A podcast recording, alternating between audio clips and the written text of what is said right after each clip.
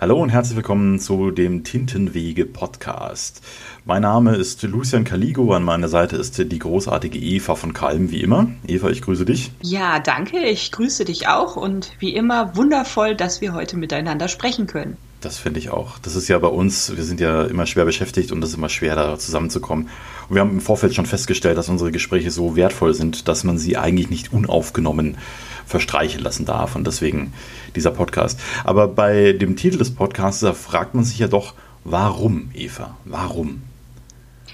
Ja, das ist in der Tat die spannendste Frage überhaupt die, die das ganze Leben bewegt und einen selber bewegt. Und äh, ich denke, wir fangen einfach mal ganz knallhart damit an und ich behaupte einfach mal, Schreiben ist Leben. Ja, für dich. für manche ist äh, vielleicht was anderes Leben, aber wir müssen die und Zuschauer, glaube ich, so ein bisschen mitnehmen. Und zwar, weil es ist wahrscheinlich nicht allgemein bekannt, dass der Mensch für alles, was er tut, ein Warum hat. Ne? Also warum tust du das eigentlich, was du tust? Und darüber wollten wir eigentlich sprechen, über das äh, un, über unser Warum, warum wir denn Schriftsteller sind, warum wir diesen Weg gehen, der ja äh, nicht einfach ist, nicht großartig erfolgsversprechend, je nachdem, wie, wen man so fragt. Es gibt also viele tausend gute Gründe, warum man es lieber lassen sollte. Und auch, das Erfolgs ist richtig. Ja, genau. und auch Erfolgsschriftsteller wie Markus Heitz zum Beispiel raten davon ab, Schriftsteller zu werden. Und deswegen, warum ist unser Warum so stark und so groß genug, dass wir uns trotzdem auf den Weg begeben. Darüber wollten wir sprechen. Genau. Und du sagst schon, Schreiben ist Leben. Bitte.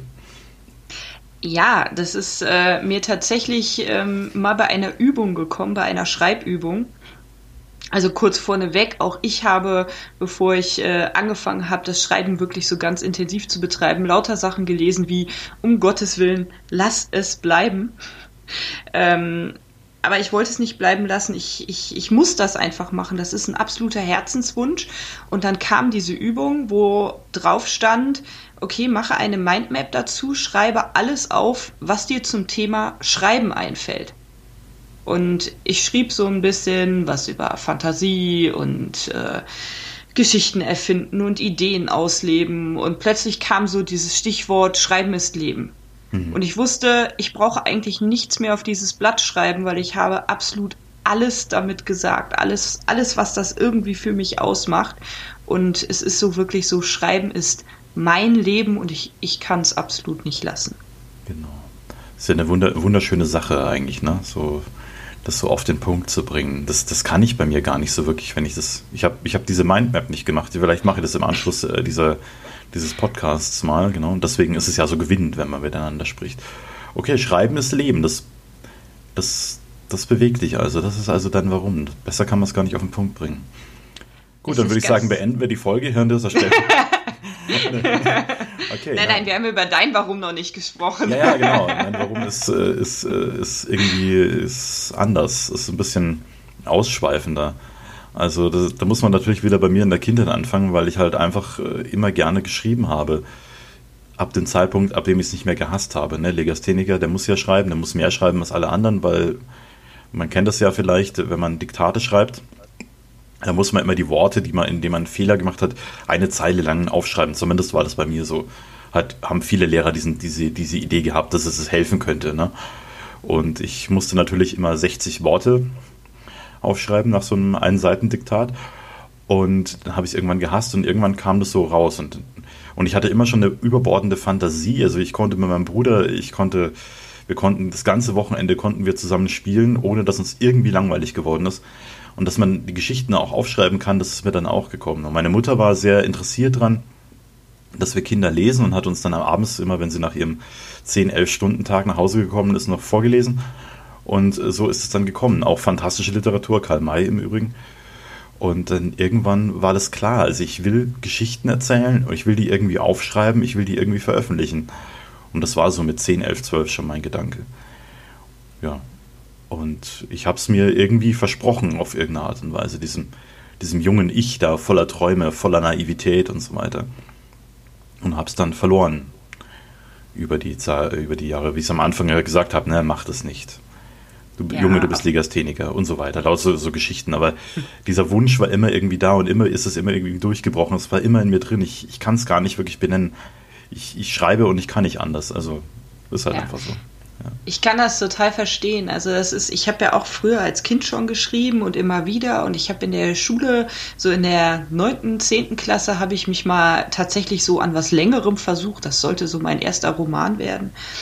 Ähm, und ähm, dann habe ich es wieder sein gelassen und dann kam das Studium und dann habe ich es wieder sein gelassen, dann habe ich wieder ein bisschen was gemacht.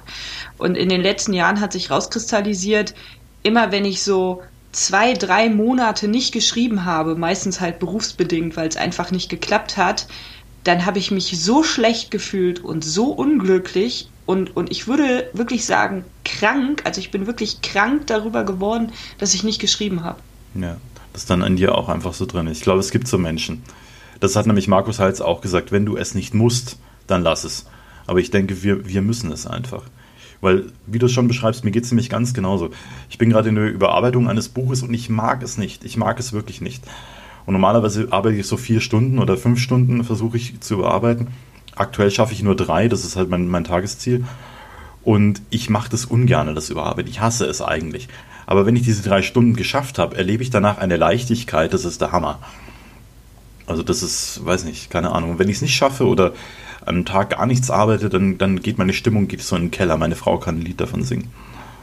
Und ja, bei mir ist das auch. Ich, ich werde dann irgendwann wirklich kreuzunglücklich und dann werde ich auch wirklich genervt. Und eine Freundin, also meine beste Freundin fragte mich neulich, du, sag mal, wünschst du dir eigentlich nicht so einen Tag, wo du einfach nur auf der Couch gammelst?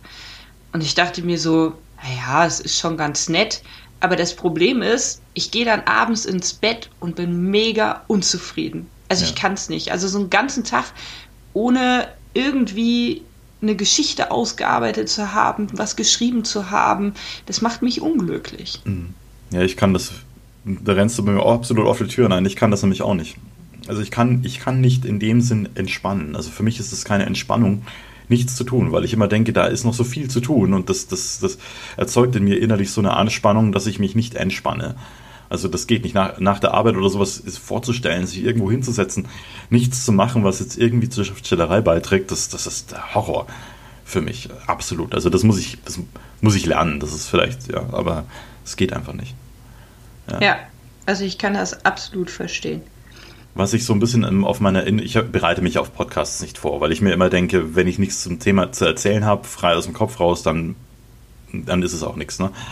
Aber was ich mir so im Vorfeld so ein bisschen gedacht habe, ist, dass dieses Warum, es gibt ja auch viele Warum, Warums für doof. Also für, sagt der Dennis Schranweber, das ist so ein, so ein Speaker, der sagt auch immer, wir haben nicht nur Begründung für ein Warum für gute Sachen, sondern auch für unser Doof, also für Sachen, warum es nicht geht.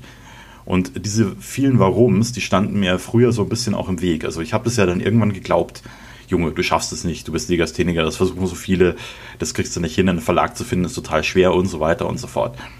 Und äh, das wurde mir halt von Menschen so eingetrichtert, um mich vor der Enttäuschung zu bewahren, sozusagen. Aber ohne darüber im Klaren zu sein, dass natürlich mein Leben viel enttäuschter wäre, ohne das zu tun, was ich wirklich will. Hast du denn irgendwie so, so ein Warum, warum es nicht klappt, warum du das weggeschoben hast vielleicht von dir, wo du äh, gesagt hast, äh, das, das wird nichts oder irgendwie weil du bist jetzt auch jetzt erst vor kurzem, also vor kurzem, ein, zwei Jahre, oder? Wirklich aktiv dabei? Und drei Jahre. Drei Jahre. Drei Jahre. Drei, so schnell vergeht die nee, Zeit. 2015. Vier Jahre. Vier Gott, Jahre. Vier Jahre.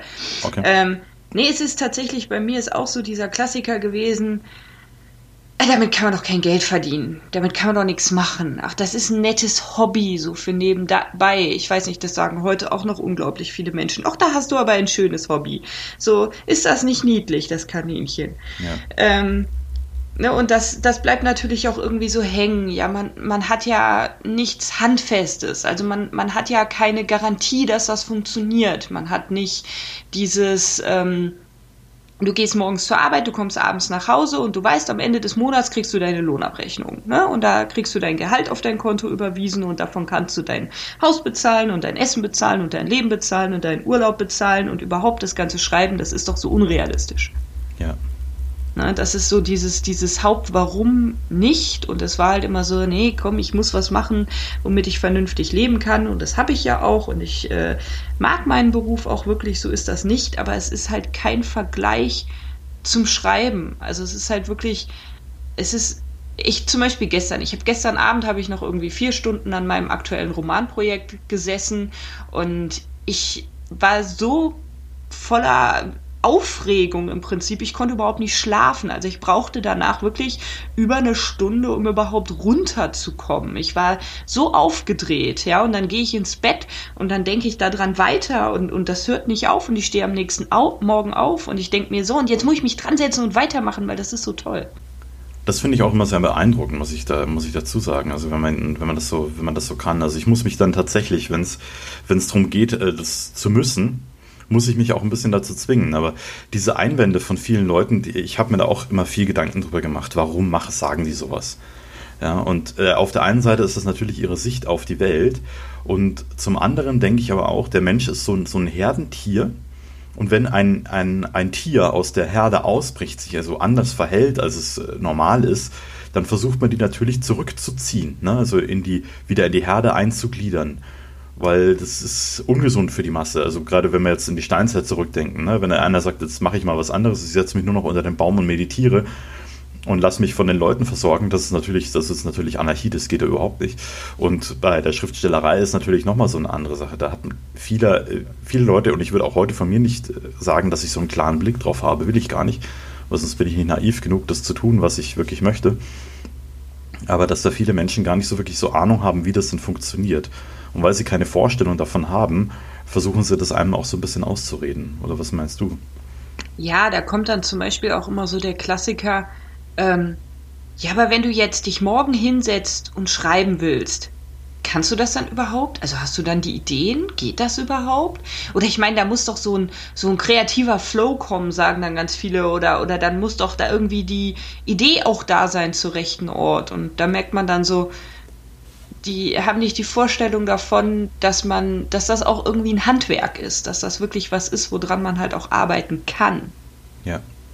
Genau, das, das finde ich auch so. Habe ich letztens mit einem anderen Arbeitskollegen, ich arbeite so ein bisschen noch im Krankenhaus, auch gesagt: Ach so, du setzt dich wirklich jeden Tag dran und schreibst? Und ich, ja klar, aber ich dachte, man schreibt dann nur, wenn einem so ein bisschen so eine Idee kommt oder so. Also, nee, nee, ich schreibe auch, wenn mir keine Ideen kommen. So, also, ja.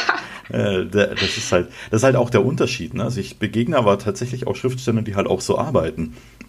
Die ja. sagen, sie setzen sich halt dann hin und schreiben, wenn ihnen die Idee kommt. Aber das Problem ist, dass der Alltag oft so viel Platz einnimmt, dass du eigentlich erstens dafür keine Zeit hast und zweitens, wenn dann eine Idee kommt, bist du so raus aus deinem Buch, dass du nicht weiterkommst. Und das, das erlebe ich halt bei den Leuten, die das halt wirklich hobbymäßig machen. Und wir sind ja, ja keine Hobbyisten, also gar nicht. Nein, das ist, das ist ein absolutes Anliegen und dafür muss man sich dann natürlich auch jeden Tag hinsetzen. Und wie du schon sagst, das ist auch nicht jeden Tag einfach. Ne? Also es ist jetzt nicht so, dass ich morgens aufstehe, wenn ich einen freien Tag habe und sage, yay, und jetzt schreiben und dann setze ich mich hier hin und dann kommen 30.000 Wörter aus dem Nichts heraus. Ne? Mhm. Ne? Sondern das ist natürlich schon irgendwo, dass man sich hinsetzt und man überlegt sich und man macht die Sachen. Aber das Wichtige ist halt, dass man sich einfach dran setzt, weil ich habe festgestellt, wenn man da einmal dran sitzt, dann kommt auch was. Ja, genau. Man braucht halt ein bisschen Vorbereitung. Das geht mir halt auch ab und zu so, dass ich halt, bis ich dann ins Schreiben komme, oft so eine halbe, dreiviertel Stunde irgendwie rumdaddel. Erstmal gar nichts mache, aber ich sitze halt am Schreibtisch und bereit dafür, das zu tun, was gerade Sache ist. Oder ein anderer Trick, der mir halt gut hilft, aber jetzt kommen wir ein bisschen weit vom Thema ab, ist, wenn ich im letzten, am, nächsten, am letzten Tag Schreiben aufhöre, wo, wenn ich noch weiter weiß nicht aufhöre zu schreiben, ich habe jetzt keine Ideen mehr, jetzt geht nichts mehr, sondern ich schreibe, höre an dem Punkt auf, wo ich noch weiter weiß und setze dann am nächsten Tag genau an dem Punkt wieder ein und dann kommen diese ganzen Ideen vom Vortag kommen dann wieder und dann geht es auch noch weiter normalerweise. Ja. Das ist total lustig. Das habe ich mir nie bewusst gemacht, aber das mache ich auch. Mhm aber, aber tatsächlich unbewusst. Ah, okay. Ja. Das, das, das wird mir jetzt gerade gerade klar. Ich habe gerade eine Offenbarung. Da sieht man, wie wichtig dieser Podcast ist. Ja, genau. Das ist eine großartige und wichtige Geschichte. Und was ich halt auch wieder bei diesem Warums so wichtig finde, ist, äh, die, die ein bisschen zu hinterfragen auch. Ne? Also weil wenn man dann sagt, also man übernimmt ja auch so sein, man ist ja die Summe der Menschen, mit denen man sich äh, umgibt. Ne? Und wenn alle Menschen sagen um einen herum, das ist so schwer, das geht ja alles gar nicht, dann fängt man auch irgendwann an, diese, diese, dieses Mindset auf Neudeutsch äh, zu übernehmen. Ne? Und deswegen finde ich es auch so wichtig, sich mit Leuten zu umgeben, die eben ein bisschen anders ticken. Also gerade unsere Gespräche jetzt hier zum Beispiel um da rauszukommen und, das, und diese Warums zu hinterfragen und auch abzuschütteln. Und dann ist auch das ohne den Menschen was Böses zu wollen. Aber wie viel Ahnung hat dieser Mensch eigentlich von dem, von dem er gerade spricht?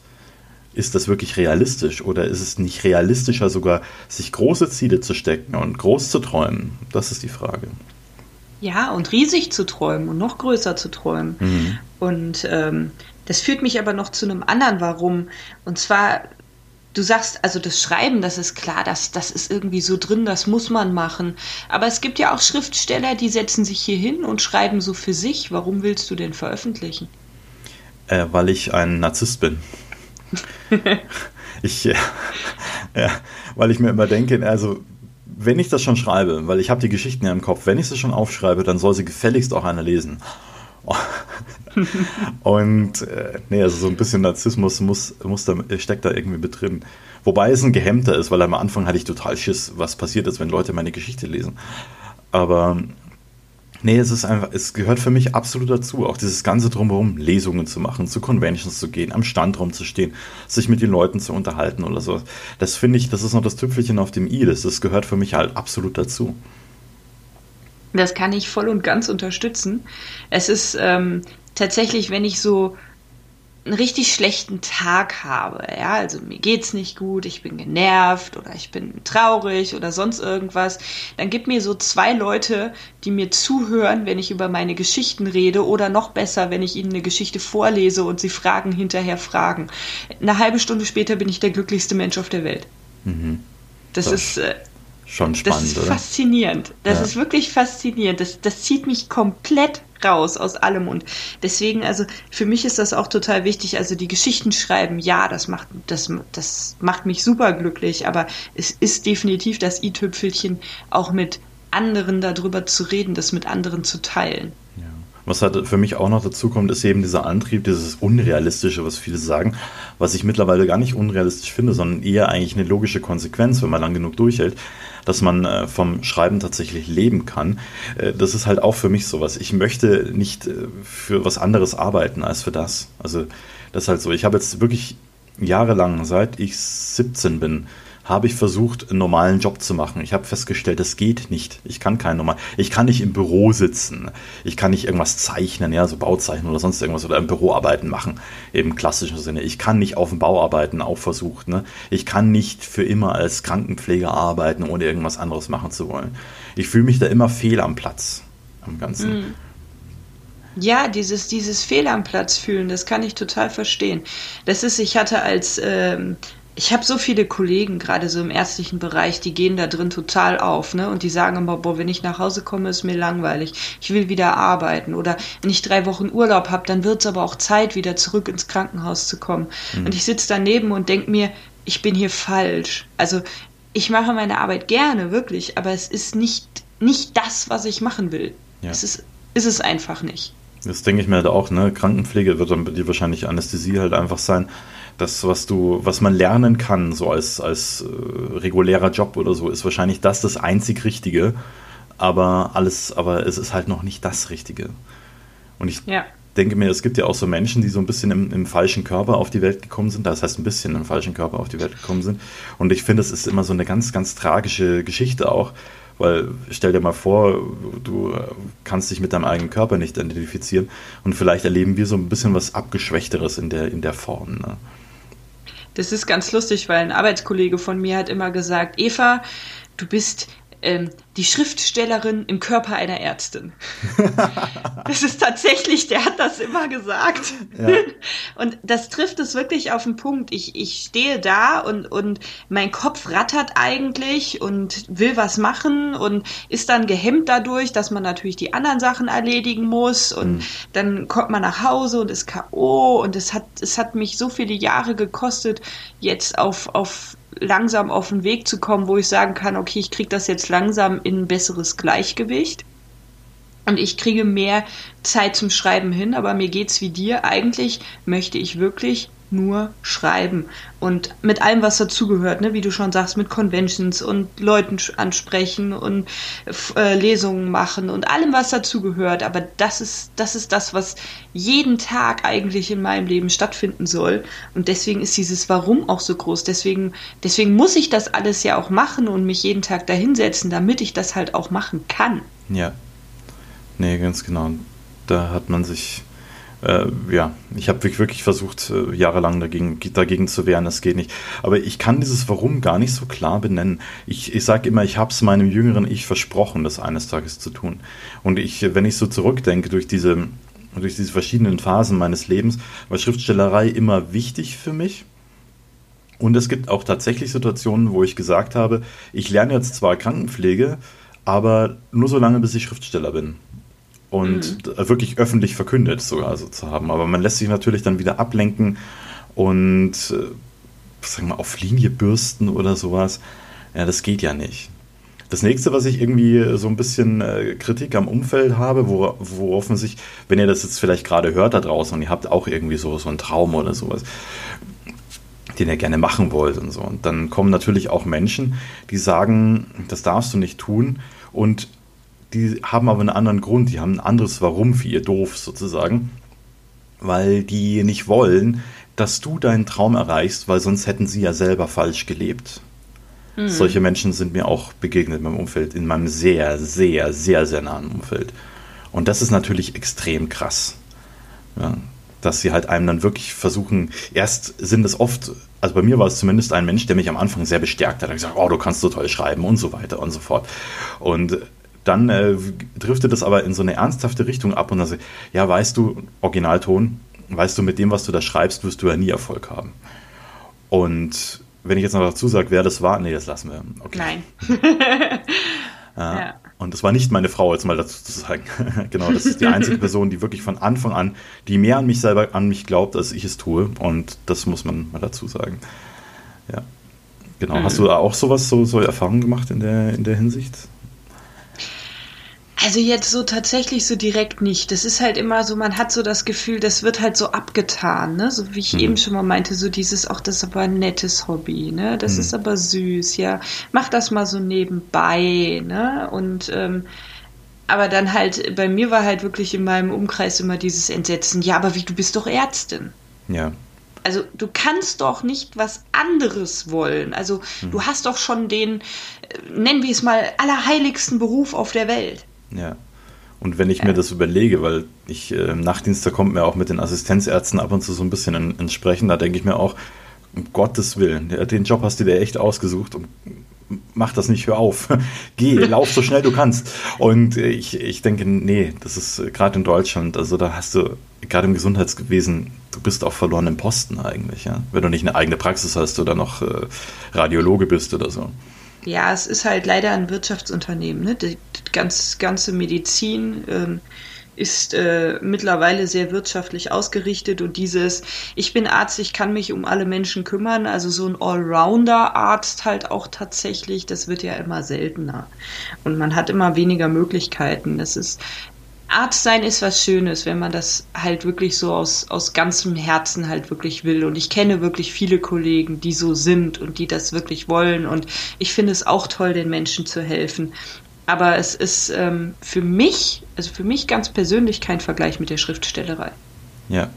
Ja, das geht mir ganz genauso. Aber das können halt, äh, das muss man auf den Leuten, irgendwann muss man aufhören, auf solche Leute zu hören, denke ich und sich erstmal mal so ein bisschen, ist für mich, deswegen rede ich hier die ganze Zeit rum, auch so wichtig, so sich Gedanken zu machen, wo kommen denn die Menschen her? Weil das sind ja dann auf einmal die liebsten Menschen, äh, eigentlich, oder die wichtigsten Menschen im Leben, die sich dann auf einmal vermeintlich gegen einen stellen wenn man mhm. versucht, so einen Traum hat. Deswegen äh, dieses Verständnis zu bringen, ohne dass man jetzt einen Groll gegen die hegt. Also das finde ich ist auch sehr, sehr wichtig, gehört für mich untrennbar zu diesem Warum dazu. Weil ich habe es überall in meinem Umfeld gemerkt, diese ganzen skeptischen Blicke und so weiter. Und sich dann erstmal klar zu machen, wo kommen die denn her? Was haben die denn schon erlebt? Und was für Referenzerlebnisse rufen die für, für diese Geschichten auf, die man dann auf einmal umsetzen möchte? Ja. Und dass man äh, denen sich zwar ein bisschen lossagt von den Menschen, also man, man bricht einen, den einen Kontakt zu den Menschen vorher, den habe ich äh, tatsächlich abgebrochen, weil er äh, ist der auf der, der Meinung, ich müsste ihn ja anrufen und deswegen, ich rufe ihn halt einfach seit drei Jahren schon nicht mehr an. ähm, aber das ist halt das ist ein bisschen aus sich klar zu machen, äh, dass, dass die einem eigentlich nichts Böses wollen. Nein, die, die wollen einem auch nichts Böses. Im Gegenteil, es ist ja häufig auch dieses, wir wollen doch auf dich aufpassen. Hm. Ne? Und, und wir wollen doch, dass es dir gut geht und dass du nicht enttäuscht wirst im Leben und, und was für Gründe die halt auch alle für ihre Warums wiederum haben. Ne? Ja. Aber was ich in den letzten Wochen ganz verstärkt festgestellt habe, ist ähm, was ganz, ganz Tolles. Wenn man anfängt, dafür immer mehr zu leben und die Leute in deinem Umfeld, die, die dir wirklich nahestehen, sehen, wie gut dir das tut und wie viel Spaß dir das macht und wie viel Freude dir das bringt und, und wie viel Glanz du in den Augen herrschen kann. Ich habe festgestellt, dass auch definitive Skeptiker aus meinem ganz nahen Umfeld angefangen haben, mich wirklich zu unterstützen. Mhm. Und wirklich zu sagen, okay, wir glauben an dich und du machst das und du ziehst es durch. Und wir, wir sind stolz auf dich, weil du das durchziehst. Ne? Trotz, ja. trotz diesen ganzen Einwänden, die ja seit Jahren im Prinzip halt immer wieder kommen. Genau. Das ist auch sowas irgendwie, dass man, das sagte Tobi Beck ja auch, ab jetzt sollte mich an meinen Resultaten messen. Ja. Und das ist ja auch sowas, ne? dass du es einfach mal siehst, äh, weil ich habe am Anfang mal gedacht, das war auch so, so ein ganz blödes Dumm von mir im Kopf. Ja, also das kann man gar nicht anders sagen. Ich bin froh, dass ich das langsam loswerde. Das mischt sich immer noch so ein bisschen ein, aber das war halt irgendwie so, normalerweise gehst du ja zum Job und du machst es. Du bist also extrinsisch motiviert. Ich kannte das nicht, dass man eine intrinsische Motivation hat. Das heißt, wenn ich einen Traum habe oder sowas, dann muss doch von außen jemand kommen und mir sagen, jetzt setz doch deinen Traum um. Mhm. Und da über diese Schwelle bin ich so oft gestolpert, weil es kommt niemand. Es kommt nur der Mensch, der lass es. Ja, wenn du keine Motivation hast, so, das sagt er natürlich nicht so direkt, aber wenn du keine Motivation hast, dann lass es einfach. Dann setz es nicht um. Dann mach, geh wieder in die Krankenpflege und wer da irgendwas. Und ja. das, das gibt es nicht. Und da muss man erstmal dahinter kommen, dass man selber motiviert ist und wie du schon sagst, wenn die Leute das dann sehen, wie, wie, in welcher Art man motiviert ist und wie man da wirklich brennt für sein Thema, dann kommen die Menschen und dann verändert sich auch alles. Meine Mutter war ja am Anfang auch die, die es mir versucht hat, am meisten auszureden. Das ist jetzt nicht die Person, wo ich den Kontakt abgebrochen habe. Aber die ist jetzt mittlerweile auf dem Ding. Und ich höre immer die, die Skepsis so ein bisschen raus, noch von wegen, wenn ich ihr so erzähle, was alles so passiert ist in der letzten Zeit. Aber sie bringt sich dann immer, wie du schon sagst, auf dieses, auf dieses Ding, auf diesen Konsens. Der Junge macht das schon. Der kriegt das schon mhm. hin. Ich sehe, der ist auf einem guten Weg. Das, das höre ich letzte Zeit immer häufiger von ihr. Ja, ja und deswegen denke ich halt, um, um nochmal die Leute da draußen mit ihrem Traum anzusprechen, wenn, wenn ihr so einen Traum habt, dann, dann zeigt eurem Umfeld einfach auch, wie wichtig euch ist, indem ihr es einfach tut. Lasst euch nicht beirren. Macht es einfach, weil ihr macht das ja für euch. Ihr macht das nicht für den Rest der Welt. Ihr macht das wirklich für euch.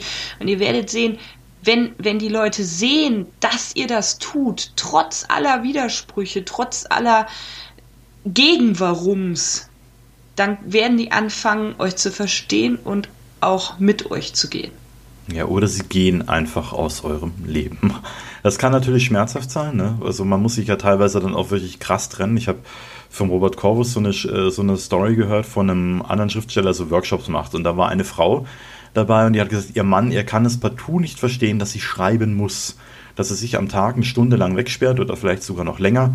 Und der Mann versteht es einfach nicht. Aber sie kann nicht anders. Also so ging es wohl so wie uns beiden. Wir können das ja gut nachvollziehen. Und der Schriftsteller hat dann zu ihr gesagt, ja, dann lassen Sie sich scheiden. Ja. Das ist halt wirklich die harte Nummer, weil wenn das nicht anders geht, also wenn meine Frau dafür kein Verständnis hätte, ich, weiß, ich wüsste nicht, was ich täte, aber ich müsste, keine Ahnung, ich würde wahrscheinlich bei meiner Mutter einziehen im Gästezimmer und äh, dann nebendran im Krankenhaus versuchen, irgendwie äh, günstig zu arbeiten und dann dort irgendwie zu schreiben und versuchen, mein äh, Leben auf, auf die Reihe zu kriegen, weil ich, ich könnte nicht anders. Also mhm. Das, aber ja, gut. es ist, ist halt, wenn, wenn, wenn etwas so tief verwurzelt ist und wenn man irgendwann erkannt hat, dass das wirklich zu einem gehört und untrennbar ist, dann gibt es halt auch keine Alternative. Ja. Und dann ist halt tatsächlich, wenn dann irgendwer anders damit nicht leben kann, so hart das ist, dann geht's nicht. Ja. Was man hier vielleicht auch für die Träumer, die uns äh, zuhören, sagen müsste, ist, dass man das natürlich nicht unüberlegt machen soll. Ja, man kann jetzt nicht also unüberlegt sagen, ja, cool, ich habe jetzt diesen Traum, ich weiß nicht, will Rennfahrer werden oder sonst irgendwas. Und ich schmeiße jetzt alle Menschen aus dem Leben, die, die, die nichts davon hören wollen. Die sind oft auch ganz wichtig, auch äh, Skeptiker, die einen so ein bisschen in Frage stellen. Weil die, manche stellen natürlich wirklich gute Fragen. Hast du dir das dann gut überlegt? Wie gehst du denn vor? Wie ist denn deine Strategie? Wie ist denn dein Plan? Ich bin, als ich als Schriftsteller dann tatsächlich gestartet bin, hatte ich einen echten Plan im Kopf, den ich halt umsetzen wollte. Den habe ich zwar zwischenzeitlich ein paar Mal über den Haufen geworfen, aber ich hatte eine Strategie, wie ich es mache. Und das solltet ihr da draußen, solltet ihr das tatsächlich auch machen. Wirklich überlegen, wo sind die Probleme? Was hemmt mich denn eigentlich? Und wo brauche ich tatsächlich Hilfe? Also ich zum Beispiel bei der Legasthenie, ich meine, jeder Schriftsteller braucht einen Lektor, aber auch da, also schauen, oder was muss ich überhaupt lernen, was muss ich können und was steht mir persönlich im Weg? Das ist die Frage, die mich seit Jahren rumtreibt. Was ist in meiner Persönlichkeit hilfreich und was ist schädlich? Ja, und sich, die Skeptiker sind total wichtig, da stimme ich dir völlig zu, weil man kann nicht einfach sagen, ich mache das jetzt weil man muss ja auch eine Idee davon haben, was mache ich jetzt, wie mhm. mache ich das jetzt, welche Möglichkeiten habe ich, welche Hilfsmittel habe ich, wo muss ich was lernen, wie du schon sagst. Und das ist auch total wichtig. Und es ist halt nur dieser Prozess dauert über Jahre. Ne? Man sieht es halt auch bei uns beiden. Ich meine, wann haben wir angefangen zu schreiben und wann haben wir gesagt, und jetzt machen wir es richtig. Hm. Ne, da, da steckt ganz viel Lebenszeit drin und da steckt ganz viel Überlegung drin und da stecken. Und wie du schon sagst, du, du machst einen Plan und dann schmeißt du den in den nächsten Jahren noch zehnmal über den Haufen und machst ihn wieder neu, aber du hast immer einen Plan. Weil ja. du schmeißt ja den alten nur dann um, wenn du einen neuen gemacht hast. Genau. Also das muss, das muss man sich halt, wie gesagt, wirklich gut vor Augen halten. Und äh, auch Skeptiker sind insofern, ich denke auch an besagte Personen, die wir jetzt schon ein paar Mal erwähnt haben, häufig. Sehr häufig. Und ich denke mir, pass auf, dir zeige ich es noch. Auch dafür sind solche Skeptiker gut, ne? Und zu sagen, zumindest so ein bisschen so einen inneren Antrieb zu haben. Von, das war nämlich immer schon so einer meiner Beweggründe, was dann erst richtig, erst recht zu tun. Und wenn alle gesagt haben, das geht nicht, das kannst du nicht, dann sage ich doch und ob. Ich kann das und ich mache das jetzt. Genau, also ja, dafür ist also, es auch gut. So ein Du kannst das nicht, das, das ist bei mir auch. Das äh, jetzt erst recht. Ja. Schon mal erst sowieso und überhaupt. Und äh, frei nach dem Motto der Ärzte, eines Tages werde ich mich rächen. Ja. genau, das ist ja auch interessant. Ne? Das, das Lied, das ist, äh, geht, heißt ja zu spät.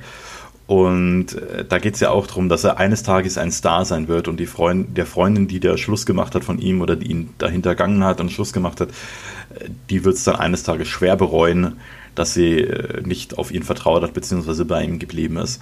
Und das hat er ja geschrieben, weit bevor er ein Star in Anführungszeichen geworden ist. Ne? Es ist die beste ja. Band der Welt, ganz klar, aber. Ja, klar. Wir sind die Ärzte ja. aus Berlin. Genau, und das ist, das ist auch sowas, irgendwie sowas Witziges, was, äh, was ich bei vielen erfolgreichen Menschen habe. Da war vorher der Gedanke da, erfolgreich zu sein. Nicht nachher. Die stolpern nicht so rein, sondern heißt, wenn man da so ein bisschen genauer hinten hinschaut, dann, so, dann ist immer erst dieser Gedanke da, ich mache das jetzt und das wird groß. Ja. Ja, und das wird einfach riesig. Und das ist bei uns beiden auch so. Und äh, definitiv, das wird auch. Ganz was klar. auch riesig wird, ist dieser Podcast. Ja, richtig. Weil, weil das auch wirklich eine, eine großartige Sache ist und ich freue mich immer wieder mit dir einfach diese Gespräche führen zu können und wir führen die ja nun mal auch außerhalb vom Podcast, so ist das nicht. Aber wir haben ja irgendwann angefangen, dann einfach zu sagen, Mensch, das müssen wir aufnehmen. Ja, unbedingt. genau. Nee, wir haben äh, viele in, in, den Gesprächen, wir sind uns ja auf Convention immer begegnet und da haben wir, da haben wir immer so ein bisschen ausgetauscht und da ist ja nicht viel Zeit zu reden. Und so kam ja zumindest irgendwie die Ausrede, ja, das ist ja Arbeit, ne? dass wir uns gemeinsam austauschen über unsere Erfahrungen und so weiter, äh, weil wir ja den Podcast aufnehmen und für was draußen dann auch noch was mitgeben können. Ja, genau. Und das sind ja einfach auch ähm, zum Beispiel wie jetzt das Thema heute, diese Frage nach dem Warum. Das ist ja was, du sagst schon, man muss das selbst reflektieren, aber es ist ja noch viel besser, wenn man auch mal gemeinsam darüber spricht und gemeinsam darüber diskutiert. Und äh, wir hoffen natürlich, dass euch das auch dazu anregt, dass ihr mal über diese Themen halt sprecht oder nachdenkt oder auch gerne uns Kommentare schreibt oder fragt oder so. Und Genau. Man muss natürlich bei diesen Sachen immer ein bisschen, da bin ich auf die Schnauze gefallen. Da habe ich auf der Feencon habe ich einen Schreibworkshop gehalten und der trifft natürlich in eine Art Motivationsseminar ab. Ganz klar. Weil man muss ja motiviert sein zum Schreiben, sonst geht's nicht. Und ich hatte danach eine Zuhörerin, die gemeint hat, ja, aber ich habe diesen Antrieb irgendwie nicht so wirklich.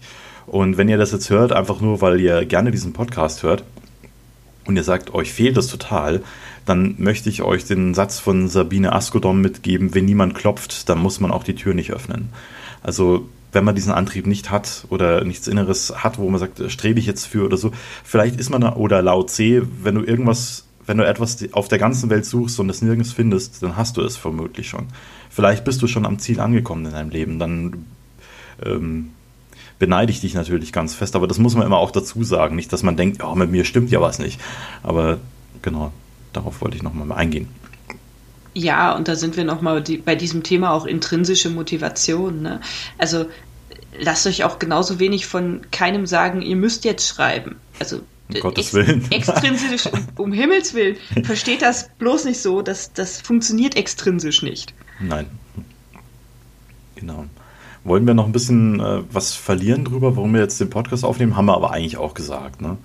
Also ich persönlich, Schriftstellerei ist ja auch so äh, eine Sache, wo man sich so ein bisschen zurückzieht und abgeschieden ist von außen. Und da ist man natürlich froh, wenn man mit jemand reden kann und sich da Gesprächszeit dafür einräumt. Und das ja, und das einfach auch ein bisschen nach außen tragen kann. Und wir freuen uns natürlich auch, wenn ihr diesem Podcast folgt und ihn mögt und dadurch vielleicht auch mal über unsere Werke stolpert. Ja, genau, das darf man darf man gerne auch dazu sagen. Also es ist auch sowas wie Öffentlichkeit äh, herzustellen, das ist natürlich auch ein Faktor für diesen Podcast, ganz klar. Genau, sonst müssten wir nicht äh, hinausstellen. Also ihr sollt, dürft schon auch auf uns aufmerksam werden und auf, auf, auf unsere Werke. Und wenn ihr nicht selber schreiben wollt, wir machen das für euch. Genau, und ihr dürft euch auch einfach zurücklehnen, in gemütlichen Lesesessel setzen und einfach lesen oder halt mhm. Podcast hören. Genau. Und ich würde sagen, sind wir am Ende oder hast du noch irgendwie einen Punkt, wo du sagen möchtest, da sprechen wir nochmal drüber? Nee, ich finde, wir haben eigentlich das Wichtigste, denke ich, gesagt. Und wenn nicht, dann könnt ihr uns wie immer darauf aufmerksam machen, genau. was wir denn vergessen haben. Ja, gerne. Und wir können ja das Thema auch nochmal aufgreifen. So Themen sind ja nie in, ausdiskutiert. Dann würde ich sagen, wir bedanken uns für die Aufmerksamkeit.